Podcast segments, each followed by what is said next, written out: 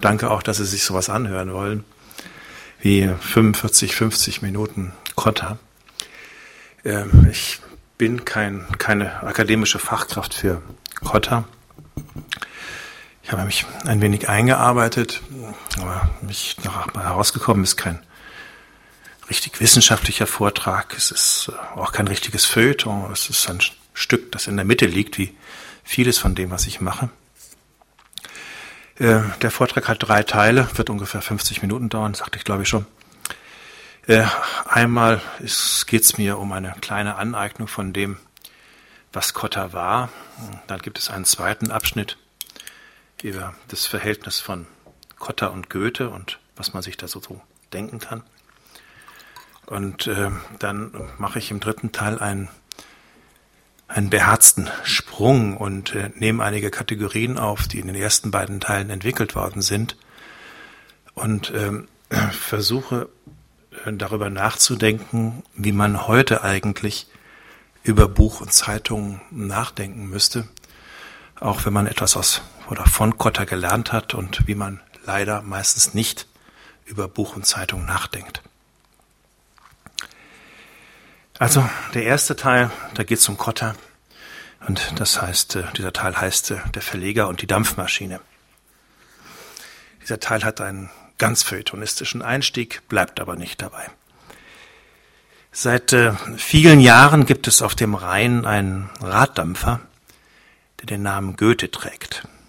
Im August 1913 in Dienst gestellt, fährt er noch immer auf der Strecke zwischen Koblenz und Rüdesheim vorbei an Lorelei und Mäuseturm. Bis vor fünf Jahren wurde er von einer Dampfmaschine betrieben. Als diese im Herbst 2008 ersetzt werden musste, weil der Motorblock gerissen war, entschied sich die Reederei, die Dampfmaschine durch zwei Dieselmotoren zu ersetzen. Denn eine neue Dampfmaschine hätte das Dreifache ihres Preises gekostet. Daraufhin erhob sich äh, ein gewaltiger Protest. Äh, eine Bürgerinitiative formierte sich, sie muss fast so groß sein wie die Initiative gegen Stuttgart 21. Es gab äh, Flugblätter mit dem Aufruf, buchstäblich, man dürfe Goethe nicht seines Herzens berauben. Doch der Versuch, das Schiff unter Denkmalschutz zu stellen, scheiterte. In den fast 100 Jahren seiner Geschichte argumentierte die Behörde, sei das Fahrzeug so oft und so gründlich umgebaut worden, dass die Maschine tatsächlich das einzige aus, historisch Gründen, aus historischen Gründen erhaltenswerte Teil darin sei. Die alte Dampfmaschine wurde daraufhin oberflächlich restauriert und als Dauerleihgabe dem, dem Kölner Stadtmuseum übergeben. Damit aber der Ton der Pfeife erhielten, erhalten blieb, an dem das Schiff sich leicht zu erkennen gewesen war, wurde dem Schiff ein kleiner elektrischer Dampfkessel eingebaut, ein Gerät, das gelegentlich zur Desinfizierung von chirurgischem Besteck konzipiert war, um zum Zweck des unveränderten Signalausstoßes ein verändertes Ventil erhielt. Zu Dampfmaschinen enthielt Johann Wolfgang Goethe bekanntermaßen ein eher zwiespältiges Verhältnis, wie im Übrigen zu den meisten zivilisatorischen Errungenschaften seiner Zeit, ganz gleich, ob diese nun technischen, politischen oder kulturellen Charakter trugen. Zwar war er, als er im September 1790 die Blei- und Silberminen im, im, schlesischen Tarnowitz besuchte, so beeindruckt von den beiden Feuermaschinen, die dort ihren Dienst taten, dass er der Knappschaft ein Gedicht ins Gästebuch schrieb fern von gebildeten Menschen, am Ende des Reichs, wer hilft euch Schätze zu finden und sie glücklich zu bringen ans Licht. Aber mit diesem Kompliment hatte er sehr wenig Glück. Was als Ausdruck der Bewunderung gemeint war, verkehrte sich in den Ohren der Schlesier in einer Herabsetzung. Wer wollte schon darauf hingewiesen, dass es werden, dass es ihm an Bildung fiele und fehle und das gleich im ersten Vers. Darüber hinaus aber schien zu gelten, was die germanistische Forschung zwar spät, aber umso nachdrücklicher im Ende von Faust zweiter Teil erkannte, dass hier zwar eine soziale, ökonomische und politische Utopie verkündet wird, diese aber von einem verblendeten Kreis in die Welt gesetzt ist, dem es auf die Opfer seines gigantischen Unternehmens nicht ankommt. Die Proklamation des Fortschritts und die Arbeit an einem Nekrolog auf sich selbst fallen an diesem, in diesem Ende in eines. Die Vorbehalte gegen den Fortschritt im Allgemeinen und Dampfmaschinen im Besonderen indessen hinderten Johann Wolfgang Goethe in seinen späteren Jahren nicht daran, den Verlag seiner Werke einem Mann in die Hände zu geben, der bekanntermaßen ein inniges Verhältnis zu Dampfmaschinen unterhielt, nämlich Cotter. Der Apparat des englischen Herstellers Murray Wood wurde zwar erst 1824 in der Augsburger Druckerei des Unternehmers aufgestellt, zusammen mit der ersten Schnellpresse in Süddeutschland. Ihre Ankunft war jedoch lange vorbereitet worden. In technischen Experimenten wie in den Versuchen mit der Lithografie, in politischen Initiativen wie in den Auseinandersetzungen um Zensurfreiheit und Urheberrecht, in der offensiven Bewirtschaftung des Postwesens und der, und der Transportwege. Und wenn Goethe in Wilhelm Meisters Wanderjahren genauer in den Betrachtungen im Sinne der Wanderer, also etwa zur selben Zeit, in der sein Verleger den Druck, den, den, äh, den Druck mit Dampfmaschinen aufnahm, bemerkte, diese seien wohl ebenso wenig zu dämpfen wie die entsprechende Veränderung im Sittlichen, dann spricht aus diesen Zeilen zwar auch ein Unwille, sich diesem Lauf, diesen Lauf der, Welt, der Zeit selbst zu eigen zu machen, aber auch eine Ergebenheit in den Lauf dieser Zeit. Modernität mochte eine zweifelhafte Angelegenheit sein, aber ein Verleger, der nicht auf, den, auf der Höhe seiner technischen Möglichkeiten produzierte, wäre womöglich noch zweifelhafter gewesen.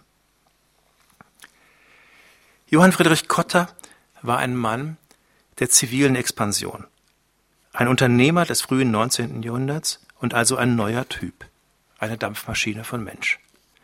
Er war es in einem Maße, dass er offenbar immer wieder den Vergleich mit Napoleon provozierte, und er war, äh, und das tat er in mehrfachem Sinne. Zum einen war, der, war, der, war da der Stratege, der Taktiker und der Krieger, der Mann, der seine Gegner überwindet, eine nach, der andere, eine nach dem anderen, der Territorien besitzt, der Chef eines Heeres, das seinen Feinden vor allem an Beweglichkeit überlegen war. Auf der anderen Seite aber gab es den Organisator, den Politiker, der sich in den Techniken der Bürokratie auskennt, einen langfristig planenden Kopf, der Verwaltungsapparate schuf, mit Heeren von Beamten und Funktionären und ausgeklügelten Techniken der Dokumentation und Verifikation. Und schließlich lebte in Napoleon auch ein Stratege der Öffentlichkeit, ein Publizist, der im Italienfeldzug von 1796 für seine Truppe eine eigene Zeitung herausgeben ließ und danach, vermutlich als erster Politiker überhaupt, in jeder seiner höchst wechselhaft beschaffenen Situationen eine offensive Pressearbeit betrieb. Über viele Jahre hinweg musste Johann Friedrich Kotter um Goethe, seinen wichtigsten Autor, werben. Beginnend mit Friedrich Schiller konnte er fast die gesamte literarische und intellektuelle Elite seiner Zeit in seinem Verlag versammeln. Aber Goethes konnte er nie wirklich sicher sein. Er warb mit den Mitteln des Verlegers, aber auch mit denen des Freundes, mit Großzügigkeit, Verlässlichkeit, mit der Bereitschaft zu niederen Diensten und zu Vermittlungen aller Art. Entsprechend freundschaftlich wurde er, falls überhaupt, behandelt nur selten. Bekannt ist die Härte, mit der Goethe dem Verleger gegenüber in, Fragen des Honorars auftreten konnte.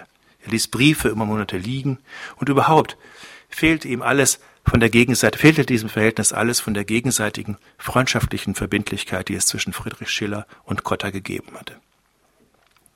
Für dieses Verhalten mochte es einen allgemeinen praktischen Grund geben, der bis heute für die Verbindung zwischen Autoren und Verlegern gilt. Man darf mit seinem Verleger nicht befreundet sein weil es sich in dieser Verbindung im Kern um ein Geschäftsverhältnis handelt, das man als Autor, außer vielleicht in den seltenen Zeiten kontinuierlich wachsender Prosperität, auch irgendwann zu spüren bekommt. Im Falle Goethes wird es weitere Gründe für die Reduktion der Verbindung auf das notwendig Geschäftliche gegeben haben. Zuerst ein klares Bewusstsein für das Ineinander von Autorschaft und Werkherrschaft und dann auch die Weigerung, sich von den unverhältnismäßigen Forderungen, das ist Goethes Formulierung, der Welt bestimmen zu lassen. Unverhältnismäßige Forderungen, das bezieht sich hier auf alle Formen eines entwickelten Warenverkehrs. Einen Ruf des echten Napoleons, ich brauche die Geschichte gleich, das werden Sie noch merken, ähm, einen Ruf des echten Napoleons hingegen konnte Goethe nicht unbefolgt lassen. Als Weimarer Minister hatte er, wie sein Herzog fand, ohnehin aufzutreten als sich Napoleon im Herbst 1808 auf dem Fürstenkongress in Erfurt aufhielt. Als Dichter wurde er einbestellt und er fand sich ein und so kam es zu dieser Unterredung über den Frühstückstisch weg, über, über deren Inhalt zu Lebzeiten in der Öffentlichkeit aber so gut wie gar nichts bekannt wurde. Das knappe Protokoll, das Goethe 15 Jahre nach der Begegnung anfertigte, ist darüber hinaus wenig ergiebig, ja womöglich nicht einmal zuverlässig, obwohl es sich von der Formulierung Ballon en homme bis zu den kompositorischen Mängeln im Werther für viele Spekulationen eignet, die bis auf den heutigen Tag nicht weniger geworden sind. Zu den Menschen, die Goethe nach dem Gespräch mit Napoleon bedrängten, doch etwas über deren Inhalt preiszugeben, gehörte selbstverständlich sein napoleonischer Verleger. Doch die Antwort, die Johann Friedrich Kotter aus Weimar erhielt, enthält lediglich eine Auskunft darüber, dass Goethes nichts, nichts Höheres, dass Goethe nichts Höheres habe erleben können, als vor diesem Kaiser zu stehen. Und kein Wort zum eigentlichen Ansinnen des Verlegers. Jahre nach dem Erfurter Fürstenkongress in den Betrachtungen im Sinne der Wanderer notierte Goethe indessen, für das größte Unheil unserer Zeit, die nichts reif werden lässt, muss ich halten, dass man im nächsten Augenblick den vorhergehenden verspeist, den Tag im Tage vertut und so immer aus der Hand lebt, ohne irgendetwas vor sich zu bringen. Haben wir doch schon Blätter für sämtliche Tageszeitungen. Also der Satz bezieht sich unmittelbar auf Zeitungen. Dadurch wird alles, was ein jeder tut, treibt, dichtet, ja was er vorhat, ins Öffentliche geschleppt. Niemand darf sich freuen oder leiden als zum Zeitvertreib der übrigen. Und so springt's von Haus zu Haus, von Stadt zu Stadt, von Reich zu Reich und zuletzt von Weltteil zu Weltteil. Alles veloziferisch. Ein interessantes Wort, dieses velofizerisch. Es steckt die französische Eilpost darin, das Veloficer, aber selbstverständlich auch Lucifer. In der Verschränkung der beiden Vorstellungen finden sich die beiden zentralen Motive wieder, mit denen der späte Goethe über Modernität nachdenkt. Die Aufmerksamkeit auf die, auf die beginnende Industrialisierung des Raums, also etwa auf Dampfmaschinen, und die Skepsis gegenüber dem Kredit und dem Papiergeld, das ja im Faust mit Hilfe Mephistos, also Luzifers, in die Welt gesetzt wird. Und in der Bemerkung, es werde alles ins Öffentliche geschleppt, mag, noch ein bitteres Erlebnis aus dem Jahr 1806 nachwirken. Damals hatte sich, nach einer von Böttiger anonym verfassten, gehässigen Meldung in der Allgemeinen Zeitung über Goethes Heirat mit Christiane Vulpius, der Dichter direkt an den Verleger mit der Klage gewandt, das Blatt behandle die, behandle die Weimarer Gesellschaft unschicklich und unanständig. Ähm, das ist eine ganz finstere Geschichte. Da gibt es berufenere Menschen als mich, die das erzählen, aber zu diesem Brief gibt es einen dreiseitigen Entwurf und äh, eine halbe Seite Brief und der umfangreiche Entwurf enthält noch ganz andere Geschichten, die auch sehr hässlich sind und alle in die Zeitung gefunden hatten.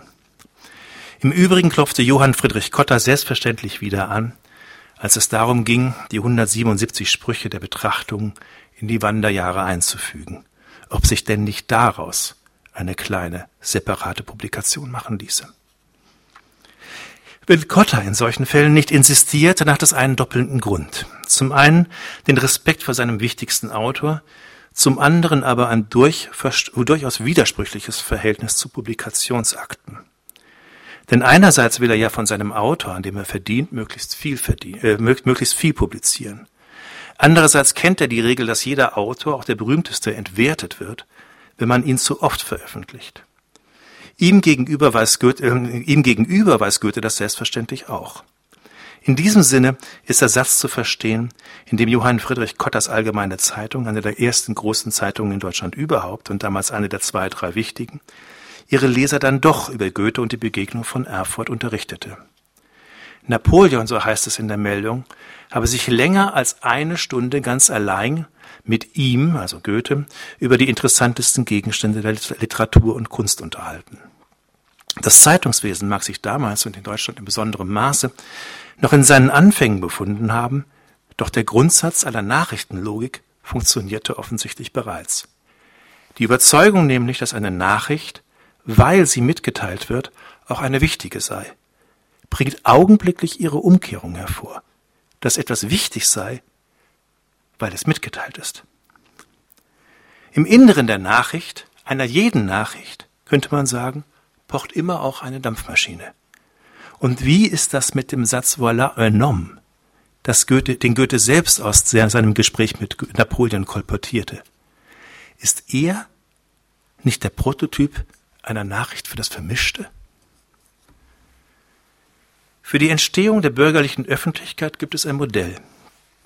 Es stammt von Jürgen Habermas, genauer aus seiner Habilitationsschrift Strukturwandel der Öffentlichkeit aus dem Jahr 62 und stellt dem Ideal einer bürgerlichen Öffentlichkeit, so wie es eine solche im England des 18. Jahrhunderts unter wohlhabenden Privatleuten gegeben haben soll, deren Verfall im 19. Jahrhundert im Gezeichen von Geschäftspresse und Konsumhaltung gegenüber.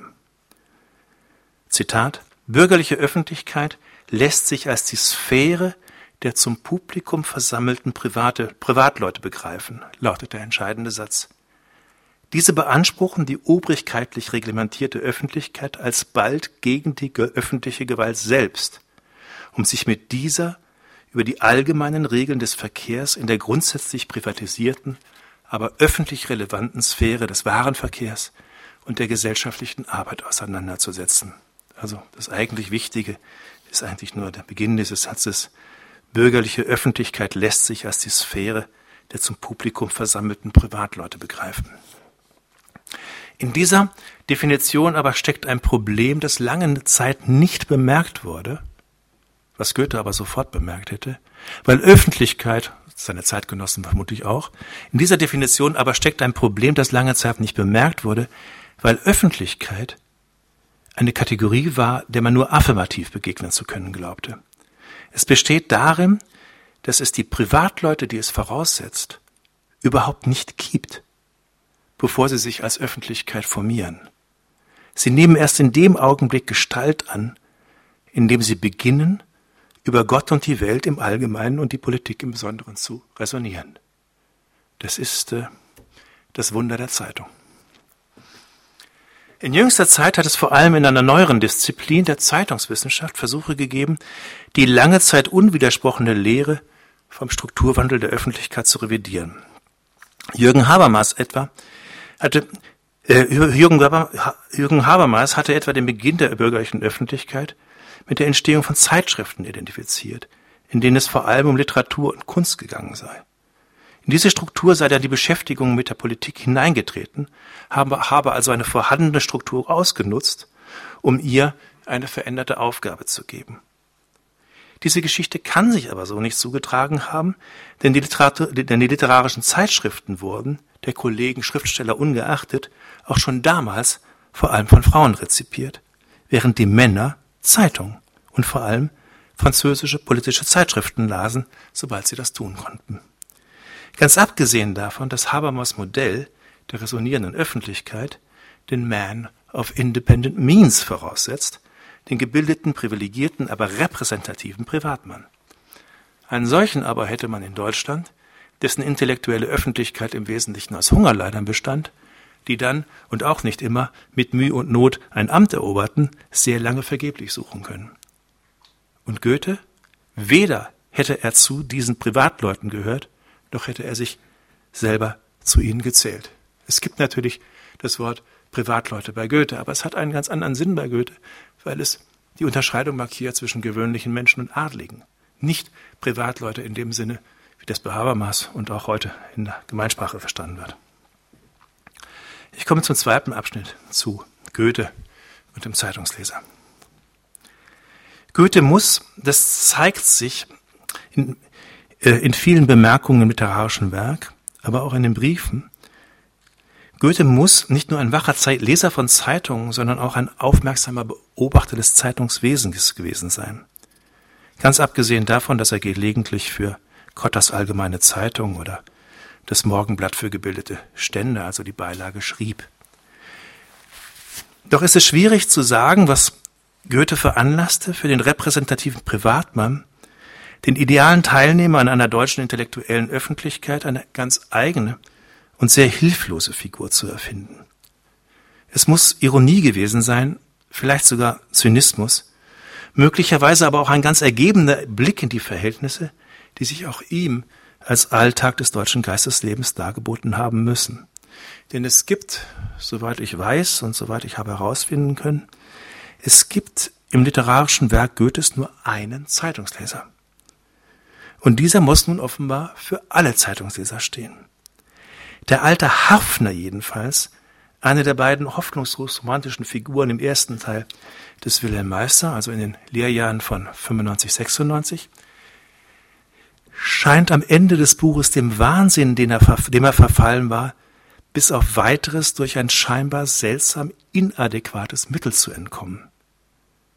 Zitat Wir haben ihn gewöhnt, die Zeitungen zu lesen, die er jetzt immer mit großer Begierde erwartet erklärt er den krankenbetreuende Landgeistliche. Die Genugtuung darüber wird ihm aber noch vergeben. Der Harfner, das werden Sie wissen, ist eine Figur der bodenlosen Schwermut, die ihren Halt in selbstgeschriebenen Liedern sucht, zu denen sie sich, oft hemmungslos weinend, selbst auf der Harfe begleitet. Wenn diese Figur nun Zeitungsleser wird, dann wird das nicht nur daran liegen, dass, selbst, dass es selbst für ihn endlich etwas geben soll, das für Zerstreuung sorgt, zumindest für eine kurze Weile. Denn um abgelenkt werden zu können, ist die Melancholie des Harfners eigentlich viel zu groß. Ich gehöre einem unerbittlichen Schicksale, sagt er über sich selbst, und dieser Satz steht in einem scharfen Kontrast zu den anderen Figuren des Romans, die ja miteinander alle über Bildungsprojekte verhandeln. Wenn nun aber ausgerechnet die Zeitung gegen das Bewusstsein eines unerbittlichen Schicksals etwas auszurichten vermag, dann kann das nur daran liegen, dass sie selbst ein unerbittliches Schicksal ist. Eine zwar äußerst moderne, aber doch gleichsam mythische Instanz, die alles band, was sie in sich aufzunehmen vermag.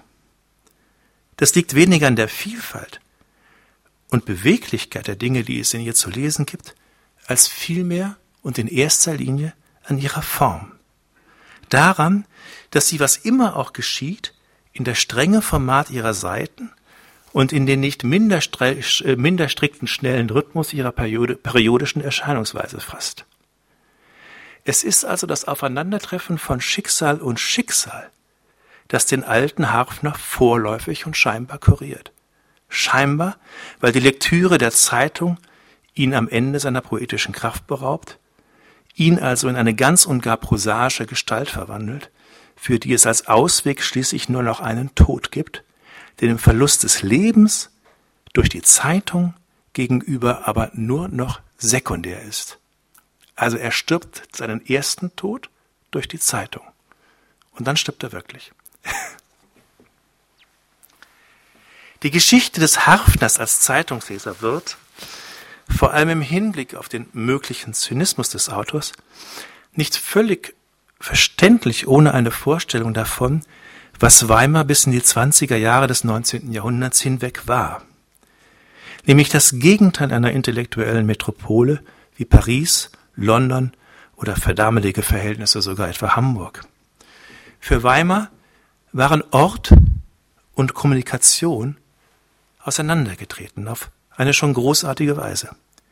An die Stelle ihrer, an die Stelle ihrer Einheit, also an die Stelle der Einheit von Ort und Kommunikation waren der Brief und die Übersetzung, der Besuch und das Gespräch, vor allem aber die Bibliothek und eine Lektüre, die in vielen Sprachen zu Hause war und also zum Beispiel regelmäßig und gründlich die ausländischen Zeitschriften zur Kenntnis nahm. Was immer die europäische Kultur seit der Renaissance aus der Antike zurückgeholt oder selbst hervorgebracht hatte, wurde als Bericht oder als Stich oder als Lektüre, also in einer distanzierten und reflektierten Form in Weimar zur Kenntnis gemacht. Verdünnt aufgenommen und das über ein großes und weitreichendes System von Zuträgern. Das muss man im Kopf haben, weil aus heutiger Perspektive Buch und Zeitung so nah beieinander liegen. Das liegt daran, dass beide gedruckt werden, dass beide papiergebunden sind, dass sich beide vor allem der Schrift als Kommunikationsform bedienen. Zudem sind Buch und Zeitung einander historisch nahegerückt. Es handelt sich, verglichen mit den audiovisuellen oder gar den digitalen, digitalen Medien, um Veranstaltungen, deren Geschichte mehrere Jahrhunderte zurückgeht. Für die, Zeit, für die Zeitgenossen Kottas aber, für das späte 18. und das frühe 19. Jahrhundert, stellt sich das Verhältnis von Buch und Zeitung völlig anders dar. Wenn Goethe sie als markante Differenz wahrnimmt, dann teilt er nicht nur eine damals weit verbreitete Anschauung, sondern er hat richtige Gründe dafür. Denn die Zeitung geht ja nicht einfach aus dem Buch hervor, sondern kennt noch einen ganz anderen und womöglich, viel wichtigeren Ursprung, nämlich die Post. Ein äh, Kollege und Freund von mir, Lothar Müller, hat darüber ein wunderbares Buch geschrieben, das den schlichten Titel trägt Papier. Und wenn es äh, in den intellektuellen Verhältnissen Deutschlands einigermaßen korrekt zugehen würde, längst in der 27. Auflage wäre. Und Post bedeutet, Post bedeutet, darauf kommt es hier an, Post bedeutet das Hervortreten der Nachricht. Das ist der entscheidende Unterschied zwischen Buch, also Buch, Zeitung, Postwesen, Buchvertriebswesen. Denn eine Nachricht ist das Ergebnis einer Selektion, die streng zwischen Dingen, die mitteilenswert sind, und solchen, die es nicht sind, unterscheidet. Mitteilenswert ist aber allein das, was alle, zumindest alle Leser der Zeitung etwas angeht. Das bedeutet auch, dass einer, den nichts etwas angeht, dass einer unmöglich ein Teil der Öffentlichkeit sein kann. Und umgekehrt, dass sich in jedem, den etwas angeht, eine Öffentlichkeit konstituiert. Also Nachricht ist viel mehr als ein Element von Öffentlichkeit. Es äh, ist äh, in, der, in der Nachricht liegt eigentlich also das, das konstruktive Moment von, von Öffentlichkeit angelegt. Bürgerliches Selbstständigwerden und Verselbstständigung der Presse, bürgerliches Selbstständigwerden und Verselbstständigung der Presse stecken also von vornherein und tief ineinander. Das sind zwei Seiten derselben Sache. Und dann noch einmal anders gesagt, eine Zeitung ist immer auch eine Diskursform oder genauer ein Ensemble von Diskursformen. Und in diesen Diskursformen begegnet sich die Öffentlichkeit als Modell ihrer selbst und konstituiert sich darüber. Wenn also heute aus genannten Gründen Zeitung und Buch in ihrem medialen Zusammenhang nahe einander gerückt werden, ist ein Bewusstsein dafür verloren gegangen, was die Zeitung im frühen 19. Jahrhundert auch gewesen sein muss. Nämlich eine Verheißung. Mit guten Gründen konnte sie als Zeichen dafür genommen werden, man stehe auf der Schwelle zu einer neuen, von Vernunft geleiteten Epoche, in der die Menschen solidarisch und produktiv zusammenwirken, so wie es die Dampfmaschine bereits vormachte. Wenn in ihr, wie Goethe möglicherweise ironisch bemerkte, in der Wesen Ringe sich Teil und Ganzes stets im schönsten Bunde dreht. Was dieser Aufbruch im Einzelnen bedeutet, wird Kotter in seinen Verhandlungen um Lizenzen und Publikationsmöglichkeiten nicht müde zu betonen. Befreiung von der staatlichen Zensur, Herstellung eines freien Verkehrs der Nachrichten und Gedanken, Waren und Dienstleistungen, Beförderung der Menschen und Bürgerrechte. Ein solcher Wandel, Wandel aber muss zur Folge haben, dass das Auseinander von Ort und Kommunikation dass die intellektuelle Situation in Weimar und vielleicht auch in einigen anderen deutschen Städten, Tübingen und Stuttgart eingeschlossen, kennzeichnete, durch die Zeitung aufgehoben wird. Denn der Ort der Zeitung ist jeder Ort, an dem es eine Öffentlichkeit gibt. Und eine Öffentlichkeit gibt es überall dort, wo es eine Zeitung gibt. Sie ist tatsächlich die neueste Weltkunde, nach dem Titel der ersten von Johann Friedrich Kotter herausgegebenen Zeitung, in der doppelten Bedeutung des Wortes, als Kunde der Welt und als Welt der Kunde. So kommt es, dass Johann Friedrich Kotter seine eigene Situation als Verleger von Büchern, Zeitschriften und Zeitungen und sehr im Unterschied zur Betrachtungsweise seines wichtigsten Autors als ein, als ein Kontinuum von Möglichkeiten wahrnimmt, wobei sich die einzelnen Momente in diesem Kontinuum gegenseitig regulieren und steigern. Wenn er in der eigenen Zeitung auf Goethes Begegnung mit Napoleon hinweist, befördert damit die Bedeutung seines eigenen Autors. Dieser wiederum sichert durch seine Gegenwart in den Zeitschriften des Kotterschen Verlages seine Gegenwart im Bewusstsein von der Menschen, die nach einiger Zeit ein Buch oder sogar die gesammelten Werke kaufen sollen.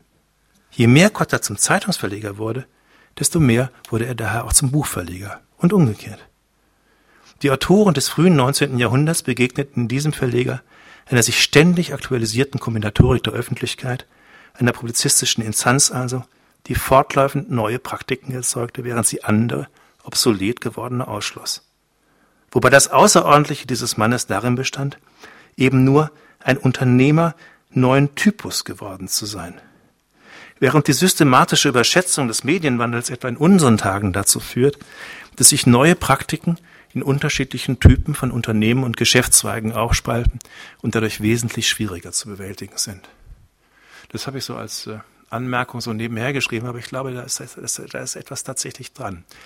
Also verglichen mit der Art und Weise, wie um 1800 oder 1820 über Medien nachgedacht, äh, nach, äh, nachgedacht wurde, also mit, der, mit dieser Schärfe, äh, die äh, ja, Goethe dann nur in wenige Sätze legt, aber aus denen äh, so viel hervorgeht.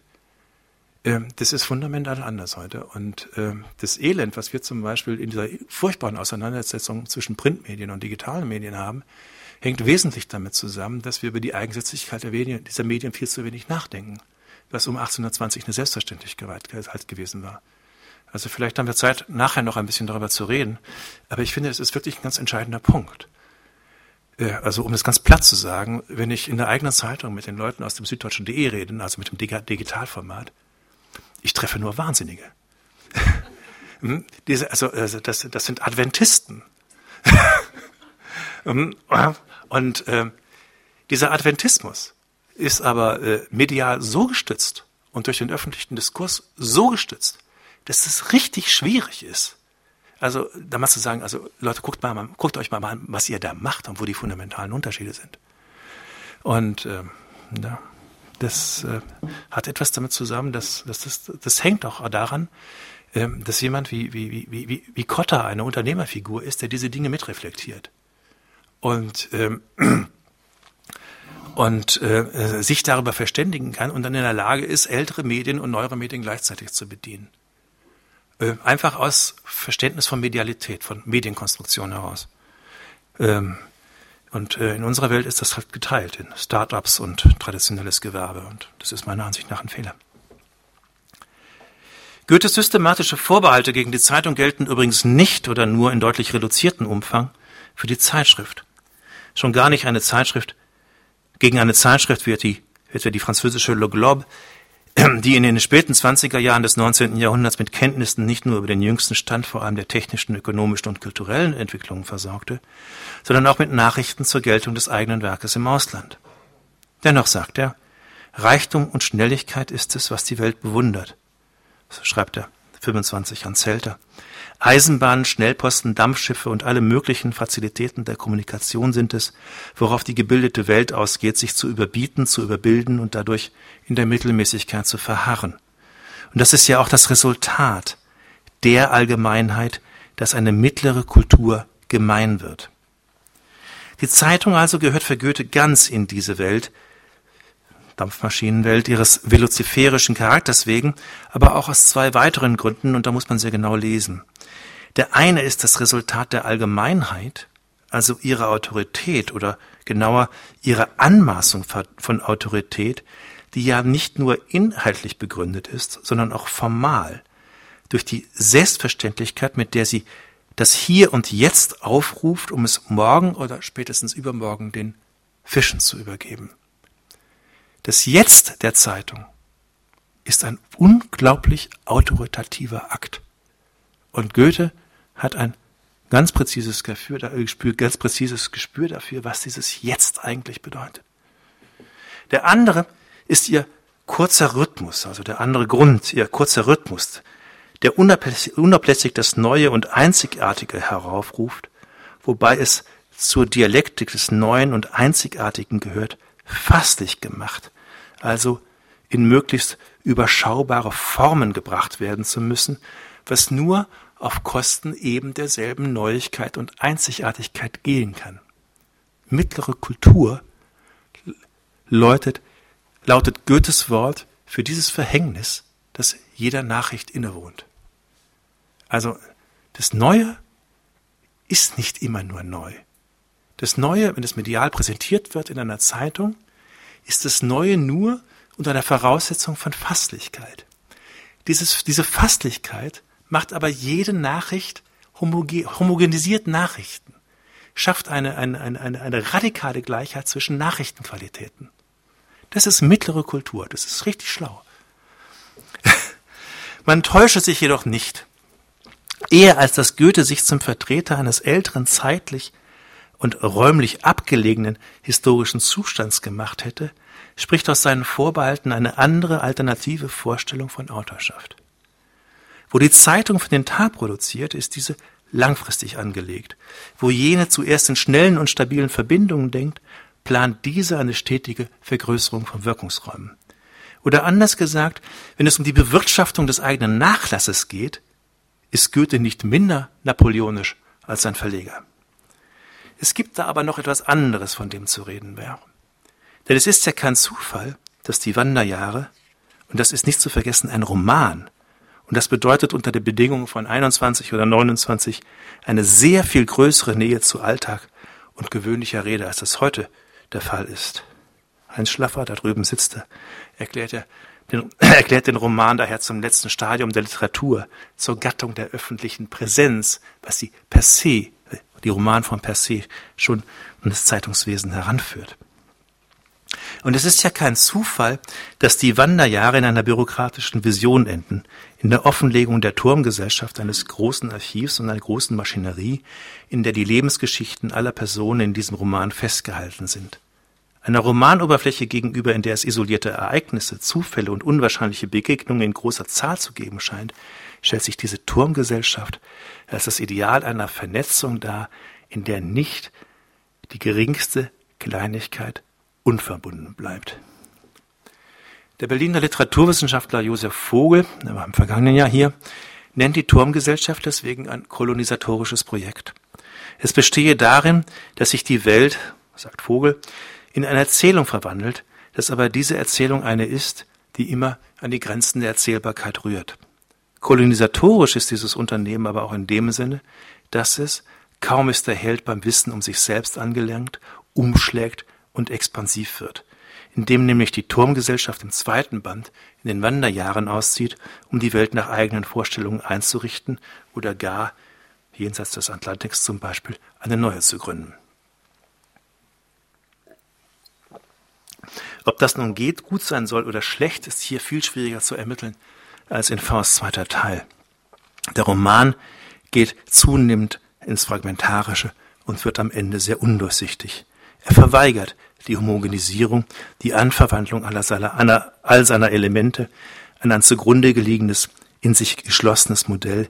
Er entzieht sich einer Form der Disziplinierung also, wie sie Element einer jeden Form von Ökonomie oder Öffentlichkeit darstellt, sei sie nun literarisch, publizistisch oder im Allgemeinen unternehmerisch. Unterdessen hat es den expansiven Herrn Kotter natürlich längst davongetragen in die Mechanisierung der Druckerpresse ebenso wie in die Mechanisierung der Papierproduktion, die ihn davor entbindet, die ihn davon entbindet, sich auf Handwerker verlassen zu müssen, so wie sich Napoleon einst davon entband, auf einen Tross Rücksicht zu nehmen, indem er seine Heere sich an einem an sich an ihren jeweiligen Orten selber ernähren ließ. Immer neue Publikationsprojekte entstehen. Er baut ein Hotel in Baden-Baden, nebenher wird, und da nebenher wird, da man schon einmal mitten in der Industrialisierung steht, äh, in eine mechanisch, mechanische Weberei investiert, alternativ in eine Schafzucht. Und schließlich verwandeln sich die Dampfmaschinen, mit denen man die Produktivität einer Druckerei erhöhen, äh, erhöhen kann, in Dampfmaschinen, mit denen man auf dem Rhein, siehe Goethe, oder auf dem Bodensee Schiffe antreiben kann. Dabei gibt es zwischen der einen und der anderen Dampfmaschine gewiss keine notwendigen, in den Maschinen selbst angelegte Übergänge. Sie verlaufen stattdessen über eine Idee von Modernisierung und der Nutzung technischer Potenziale. Kotter ist nicht umsonst ein Bewunderer Napoleons, ein Anhänger des Rheinbunds und ein Agent der, ein Agent der Zollunion zwischen Bayern und Württemberg auf der einen, Hessen und Preußen auf der anderen Seite. Er trauert dem Alten Reich nicht nach. Seine Vision besteht darin, einen einheitlichen Handels- und Verkehrsraum zu schaffen, Raum und Zeit für seine Unternehmungen zu erschließen. Kurz die Kommunikation in der alten Bedeutung des Begriffs als umfassendes, in sich frei zugängliches System von Verkehrswegen und Transportmitteln, im selben Sinne also, wie Goethe das Wort verwendet, wenn er von Weltliteratur spricht. Abschließend möchte ich das, äh, was immer so vorhin, äh, was immer so durchklang als äh, Eigenheit der Zeitung und Umgang mit Zeitung und Materialität, ein wenig in die Gegenwart heben Und da verlasse ich jetzt den Goethe und den Konter, mache mich dann ein bisschen selbstständig. Im Schriftwechsel mit dem Autor, mit den Autoren, äh, verwandte Kotter viel Energie auf die physischen Qualitäten des Buchs. Also wenn man durch den Briefwechsel geht, der mit Goethe ist ja vollständig ediert, äh, geht es die ganze Zeit um Formate, Umfänge, Papierqualitäten, Verlin, Schweizer Papier, weißes Druckpapier und dann natürlich auch um Geld. Zeit, die, die Zeitung kommt dabei nicht vor. Sie scheint gleichsam mitgedruckt zu werden. Das ist nicht verwunderlich, haben sich in dieser frühen Phase des Zeitungswesens dessen Formate doch nicht wirklich von den Buchformaten getrennt. Das geschieht erst später, allgemein erst im frühen 20. Jahrhundert, was dann auch bedeutet, dass die für die Bücher verwendeten Papiersorten andere sind als die für die Zeitung verwendete. Die Selbstverständlichkeit, mit der im frühen 19. Jahrhundert Zeitung gemacht wird, fällt uns hingegen auf, auch wenn die Auflagen damals allenfalls ein paar tausend Exemplare, Exemplare umfassten und also nur ein Bruchteil dessen, was für eine große Zeitung heute noch gewöhnlich, aus, äh, gewöhnlich ist. Es fällt uns auf, vor allem weil, mehr noch als Bücher, die Zeitungen keine Selbstverständlichkeit mehr zu sein scheinen. Auf diesen Punkt möchte ich abschließend noch eingehen, und zwar ausgehend von jener vorhin angestellten Überlegung, dass Privatleute, Privatleute, erst, Privatleute erst entstehen, indem eine Öffentlichkeit entsteht und dass eine Öffentlichkeit erst entsteht, indem sie eine Zeitung hat. Denn dass es einen Staat gibt und eine Nation ist in mancherlei Hinsicht greifbar in Gestalt von Institutionen und Grenzen, Ausweisen und Steuern, Parlament und Gewaltapparat. Die Wirtschaft ist zwar gemessen am Staat eine eher abstrakte Einheit, das heißt äh, als Gesamtobjekt immer nur vorgestellt, jedoch können die ihr zugehörenden Partner durchaus handgreiflich werden in Form von Arbeit und Geld, Waren und Preisen, Fabriken und Büros. Doch worin macht sich eine Gesellschaft eigentlich bemerkbar? Gewiss, es gibt Wähler, Verwandte, Freunde, Arbeitskollegen, Passanten, Leute aller Art. Es gibt, was für Kotter ein Problem war, das ihn von seinem ersten bis zu seinem letzten Tag als Verleger begleitete, die Zensur, die ja unterstellt, dass da etwas ist, obwohl man selten genau, genau weiß, worin das besteht, und die Annahme einer Verschwörung meistens in die Irre führt. Doch selbst wenn man alle diese Figuren addierte, käme keine Gesellschaft dabei heraus. In dem immer wieder beschworenen Dreieck Politik, Ökonomie und Gesellschaft ist die dritte Position, äh, dem festen Glauben der Soziologie zum Trotz, äh, der eigentliche Adressat aller politischen Tätigkeiten durch ein Phantom besetzt.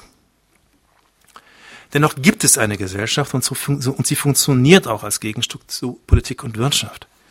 Sie ist eine, aber sie ist eine reale Abstraktion, deren praktische Existenz an das Funktionieren von Öffentlichkeit gebunden ist. Diese Öffentlichkeit liegt zu einem größten Teil in den Händen von Agenten. Und das sind, in allen mehr oder minder zivilisierten Verhältnissen, vor allem die Medien, unter denen die Zeitung, aus den teilweise schon genannten Gründen, eine privilegierte Rolle spielt. In welchem Maße, jetzt rede ich ein bisschen aus dem Alltag, die Zeitung so etwas wie Gesellschaft überhaupt erst entstehen lässt, ist im Übrigen daran zu erkennen, dass der Leserbrief in allen seriösen oder halbseriösen Zeitungen einen integralen Bestandteil des täglichen Programms bildet, im Kommentaren der Nachrichten und Kommentare, im Hin und Her von Reflexionen auf den Gang der Ereignisse. Dieses Hin und Her ist an die Schrift gebunden im selben Maße, wie es große gesellschaftliche Debatten gibt, die im Kern Papier und zeitungsgebunden sind, weil sie Texten auf Papier gelten. Um ein Beispiel zu nennen, die Debatte um die Plagiatsvorwürfe gegen den ehemaligen Verteidigungsminister Gutenberg hatte ihren Ausgangspunkt im Netz. Ihre politische Kraft dabei entwickelte sie erst, als sie die Zeitung erreichte. Das sind komplizierte Vorgänge, von deren Gültigkeit aber ich absolut überzeugt bin. Und ähm, das würde jetzt ein bisschen zu weit führen, das alles jetzt zu erklären. Aber ähm, die Zeitung als ja, Organ von Öffentlichkeit ist unmittelbar gebunden an ihre physische Präsenz und an ihre physische Existenz, dass es ein Ding ist, das man anfassen kann. Macht den Unterschied dieses Mediums zu allen anderen Medien aus und schafft der Zeitung ihre privilegierte Position.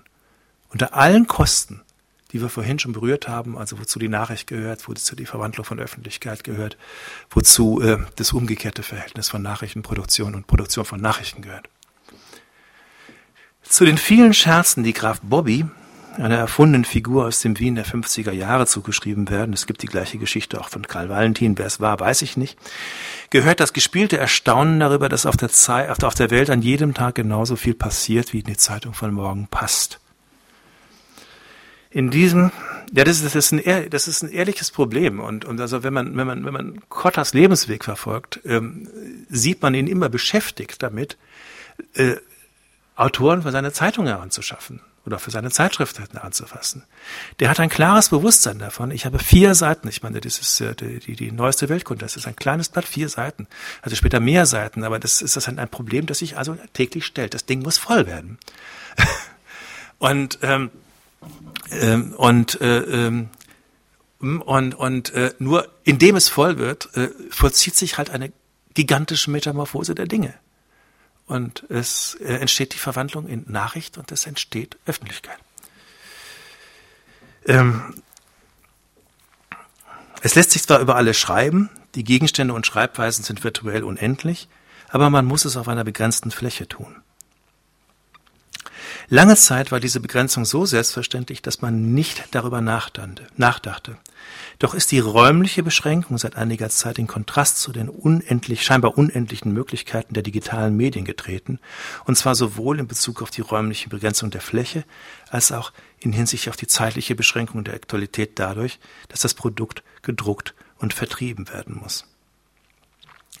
Die räumliche Begrenzung der Zeitung ist indessen alles andere als ein Nachteil.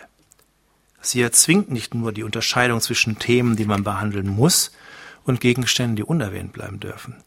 Sie ist auch Grundlage einer Ordnung, die praktisch und symbolisch zugleich ist.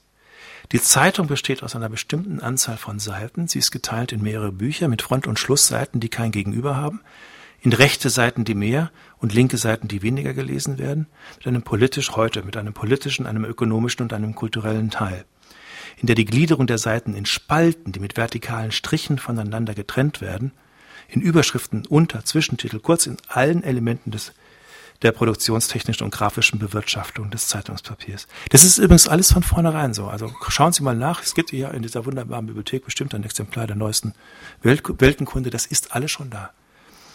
Diese physische Ordnung ist die Voraussetzung des Blätterns in der Zeitung und sie existiert, bevor die erste Zeile geschrieben ist. Wenn es, wenn es die erste und wichtigste Aufgabe der Zeitung ist, Nachrichten zu selektieren und zu gradieren, so steht diese Aufgabe im technisch-grafischen Apparat der Zeitung eine Struktur gegenüber, die eine solche Systematik erzwingt und in dem Augenblick, in dem Inhalt und Struktur zusammenkommen, der Welt als symbolische Ordnung gegenübertritt. Das ist Goethes mittlere Kultur. Die Zeitung ist eine imaginäre, eine imaginäre, imaginäre Welt. Sie ist eine magische Veranstaltung, die aus potenziell unendlich vielen Ereignissen und Gegenständen die Ordnung eines Tages werden lässt. Sie ist ein Medium, das unstrukturierte Nachrichten, diffuse Reaktionen und undeutlich ausgedrückte, undeutlich ausgedrücktes gesellschaftliches Wollen in etwas gleichermaßen Souveränes und Verhandelbares verwandelt. Ein hohes Maß von Fiktivität eingeschlossen. der auf Papier gedruckten Zeitung, die an eine feste Ordnung in Zeit und Raum gebunden bleibt, steht nun heute mit dem Internet ein Medium gegenüber, das keine einheitliche Ordnung kennt, sondern allenfalls Schichten oder Skalen möglicher Ordnung. Gewiss lässt sich, so wie es heute alle großen Zeitungen tun, indem sie zum Beispiel Ausgaben für digitale Lesegeräte anbieten, die physische Erscheinung einer Zeitung in ihrer Endlichkeit nachahmen, doch nur als eine im Grunde willkürliche Veranstaltung ohne sachliche Notwendigkeit. Diese Differenz zwischen einer physisch begründeten und einer virtuell begründeten Ordnung muss, ob kurz oder lang, praktische Konsequenzen haben. Es wird schwierig werden, den grundsätzlichen Unterschied zwischen der Printausgabe und einer Imitation mit digitalen Mitteln zu verbergen, denn es kann nur auf Kosten der Nachahmung gehen. Man kann diesen Gedanken indessen auch ins Positive wenden. Die physische Endlichkeit der papiergebundenen Zeitung stellt weniger einen Mangel an Möglichkeiten dar, als vielmehr eine Befreiung von lauter Optionen, die die, digitalen Medien unter enormen Druck setzen, die aber nicht notwendig der Zeitung zugehören. Ich komme zum Schluss. Das ehemalige Dampfschiff Goethe kam übrigens im Frühjahr 2009 aus der Werft zurück mit zwei neuen Dieselmotoren anstelle der alten Dampfmaschine. So wie Kotter auf die Handwerker verzichten konnte, auf die Papiermacher, als er die Papierproduktion mechanisieren ließ, braucht der Kapitän der Goethe nun keinen Maschinisten mehr, dem er von der Brücke aus seine Befehle zuruft. Er kann die Motoren selber steuern. Zudem erlauben es die neuen Maschinen nunmehr, Fahrtechniken zu verwenden, zu denen das Schiff zuvor gar nicht in der Lage gewesen war. Der seines Herzens beraubte Goethe kann jetzt zum Beispiel auf der Stelle wenden. Dankeschön.